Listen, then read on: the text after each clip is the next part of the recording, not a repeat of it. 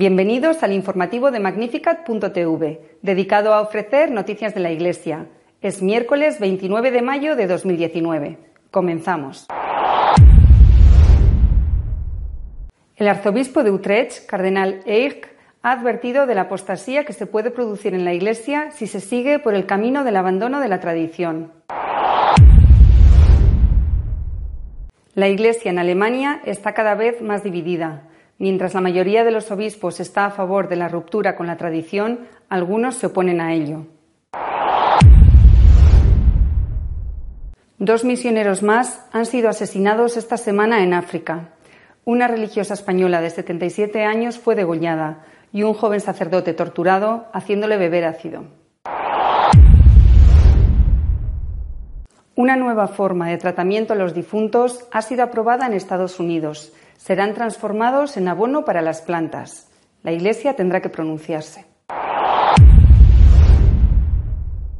La situación en la Iglesia es crítica debido a las tensiones internas. Es el diagnóstico que hace el arzobispo de Utrecht, el cardenal Eich, en una entrevista. El cardenal Eich, arzobispo de Utrecht, Holanda, es uno de los cardenales más activos en la defensa de la fe católica en medio del ataque que la misma está sufriendo dentro de la Iglesia en una entrevista a Live News aborda la crisis actual doctrinal, moral y litúrgica. Tras el documento de los obispos alemanes sobre la posibilidad de que los protestantes pudieran comulgar y que se bendijeran las uniones homosexuales, el cardenal dice que escribió al Papa Le pedí que clarificara estas cuestiones haciendo algo tan simple como recordar los documentos del magisterio de la Iglesia. Hasta el momento no ha habido ninguna reacción, al menos pública, y esto significa que existe aún mucha confusión entre los católicos sobre estos asuntos lo lamento profundamente porque me gusta la claridad. He hablado de apostasía dentro de la Iglesia porque hay cardenales que abogaron por la bendición de las uniones homosexuales. Me refería al artículo 675 del Catecismo como advertencia. Afirma que justo antes del Apocalipsis se alzarán voces dentro de la propia Iglesia, incluso entre las más altas autoridades que expresarán opiniones distintas a las de la doctrina católica. Lo hice como aviso. Tengamos cuidado de no encontrarnos en esta situación. Amoris Letitia no dice literalmente que las personas divorciadas y vueltas a casar civilmente, cuyos primeros matrimonios no han sido declarados nulos, puedan recibir la comunión. No llega tanto, pero basándose en unos cuantos elementos y una nota a pie de página, algunos piensan que se puede deducir que eso es posible, que está permitido. Hoy vemos conferencias episcopales, añade, publicando documentos que dicen que si estas personas han hecho un camino de acompañamiento con un sacerdote y han buscado el discernimiento con él, pueden ellos recibir la comunión en algún momento. Otras han dicho exactamente lo contrario. Bien, lo que es cierto en un lugar A no puede ser falso en un lugar B. Creo que es importante que la gente sepa a qué atenerse. El mismo Papa ha apoyado a las conferencias episcopales que eligen la interpretación liberal. Lo hizo en una carta a la Conferencia Episcopal Argentina. De hecho, los obispos de dicha conferencia declararon que, siguiendo un camino de acompañamiento con un sacerdote, existe una posibilidad de que una persona divorciada y vuelta a casar civilmente pueda recibir la comunión. En su carta, el Papa también dice que esta es la interpretación correcta. Sin embargo, una carta de un Papa a una conferencia episcopal no es parte del magisterio. Se debe hacer una distinción entre lo que por una parte es la opinión que el Papa puede expresar en un momento dado y por otra su magisterio, las declaraciones que verdaderamente pertenecen a su autoridad magisterial, el magisterio como tal. Esta no es una de ellas. Pero todo esto no clarifica nada. Creo que el Papa, por lo tanto, debe aportar claridad en términos de doctrina, mediante una declaración que se pueda decir con certeza que pertenezca al magisterio. Diría al magisterio ordinario o auténtico magisterio, Huelga decir que estos no son dogmas o expresiones extraordinarias, sino solo expresiones del magisterio auténtico. La Iglesia Católica en Alemania está cada vez más dividida. La mayoría de obispos y del clero está a favor de la ruptura con la tradición, pero hay otros que se oponen. Hablando con periodistas el 16 de mayo, en la reunión de prensa anual de su diócesis de Erfurt, el obispo alemán Ulrich Neymey dijo que las mujeres sacerdotes en la Iglesia católica son teológicamente concebibles y agregó que en Alemania ya hay muchas personas que desean la ordenación femenina. Yo también, declaró. Sin embargo, el prelado recordó que la Iglesia Católica en Alemania está integrada en la Iglesia Universal. Neymeyer, ex obispo auxiliar del cardenal Karl Lechmann en Mainz, explicó que en algunas partes del mundo, por ejemplo en Europa del Este, las mujeres sacerdotes son todavía absolutamente inconcebibles. La integración de Alemania en la Iglesia Universal podría ser un impedimento, agregó. Con respecto a los sacerdotes casados, el prelado alemán dijo que está a favor de ordenar a los asistentes pastorales casados y diáconos. Si estuviera permitido, lo haría, dijo. El obispo Neymey también mostró aprecio por la protesta de las mujeres contra la prohibición de la ordenación de mujeres en la Iglesia católica que se llevó a cabo esta semana.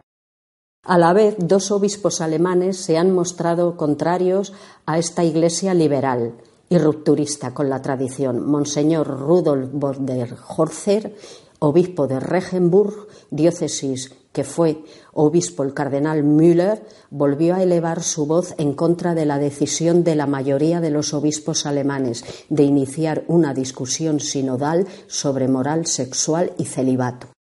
Un proceso sinodal que apunta a inventar una nueva iglesia es un camino de destrucción, dijo el obispo Boderholzer al hablar en el monasterio austriaco de Heiligenkreuz el pasado 11 de mayo. Separa a los cristianos, divide la iglesia y finalmente también daña a nuestra sociedad. Boldelhofer insistió en la responsabilidad de cada obispo, una responsabilidad que no puede ser reemplazada por ningún sínodo. Además, dejó en claro que la Iglesia en Alemania no avanzaría ni un milímetro si pretendiera darse a sí misma el sacerdocio femenino y recordó que Jesucristo escogió a los hombres y les dio la autoridad apostólica, también en vista de la lógica interna del servicio sacerdotal. El prelado alemán señaló que el Señor tomó esta decisión en contra de casi todas las culturas de su época, que conocían un sacerdocio femenino. La Iglesia no tiene derecho a apartarse de este precepto. Esto es válido hoy y fue válido en todo momento, agregó. El otro obispo que ha intervenido manifestándose en contra de la mayoría ha sido el obispo de Augsburgo, Konrad Sdarsa, que negó que hubiera unanimidad en el camino sinodal que quiere emprender el episcopado de su país.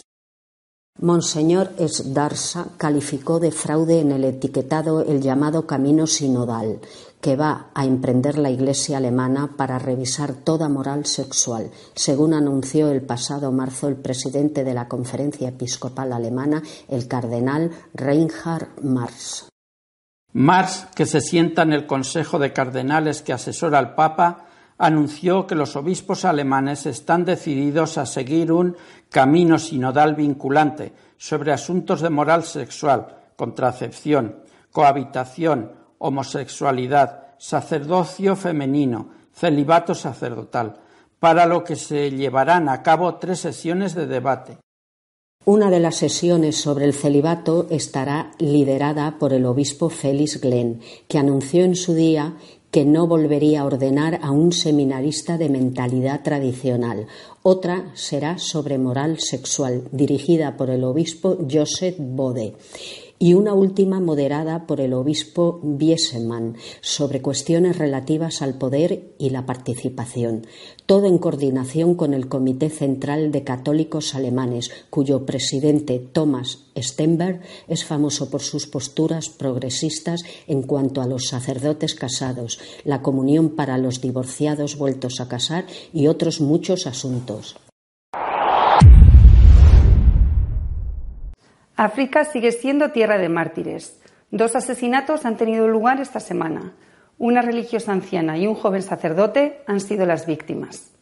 La misionera española Inés Nieves Sancho, de 77 años, perteneciente a una congregación francesa, ha sido decapitada en la aldea de Nola, diócesis de Berberati, en República Centroafricana.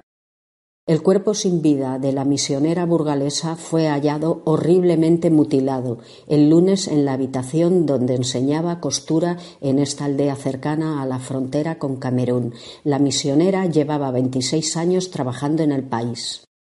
En Mozambique ha sido asesinado el joven sacerdote Landry Ibil Iquel, de 34 años de edad era miembro de la Congregación de los Sagrados Corazones de Jesús y María y director de un instituto para ciegos. Le hicieron beber ácido y le remataron con un machete. Abono para las plantas. En eso serán transformados los cadáveres en el estado norteamericano de Washington. La Iglesia tendrá que pronunciarse sobre esa práctica. El Estado de Washington se ha convertido en el primer estamento público en todo el mundo en aprobar una ley que regula el uso de cadáveres humanos como abono. El gobernador Jay Inslee ha afirmado que la ley entrará en vigor en el próximo mayo.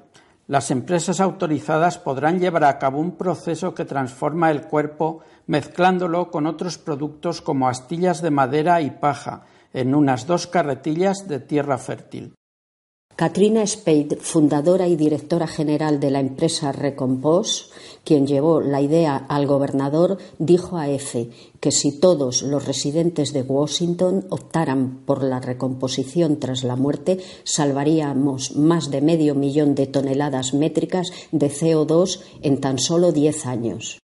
Además del compost humano, se ha legalizado la hidrólisis alcalina que disuelve los tejidos corporales con una mezcla de hidróxido de potasio y agua a altas temperaturas. Dos horas después solo quedan huesos. Nuestro editorial de esta semana está dedicado a los nuevos asesinatos de católicos en África, que se han cobrado la vida de una misionera y un sacerdote. La semana pasada dediqué este comentario a lo que está pasando en la Iglesia, en el mundo, a los martirios, a los mártires y a los martirios africanos. Terribles, terribles por el número, la crueldad y terrible también por la indiferencia con que el mundo contempla lo que está allí sucediendo. Pero es que en estos días se han vuelto a repetir y posiblemente no serán, por desgracia, los últimos. Una religiosa española de 77 años eh, ha aparecido degollada en Burkina Faso. Y muy pocos días después, un joven sacerdote en Mozambique fue torturado haciéndole beber ácido para después ser ejecutado. La situación es tan grave que algunos obispos han pedido a los católicos y a los sacerdotes eh, religiosos y religiosas de forma especial que tengan la máxima prudencia y que incluso eviten llevar públicamente signos distintivos religiosos.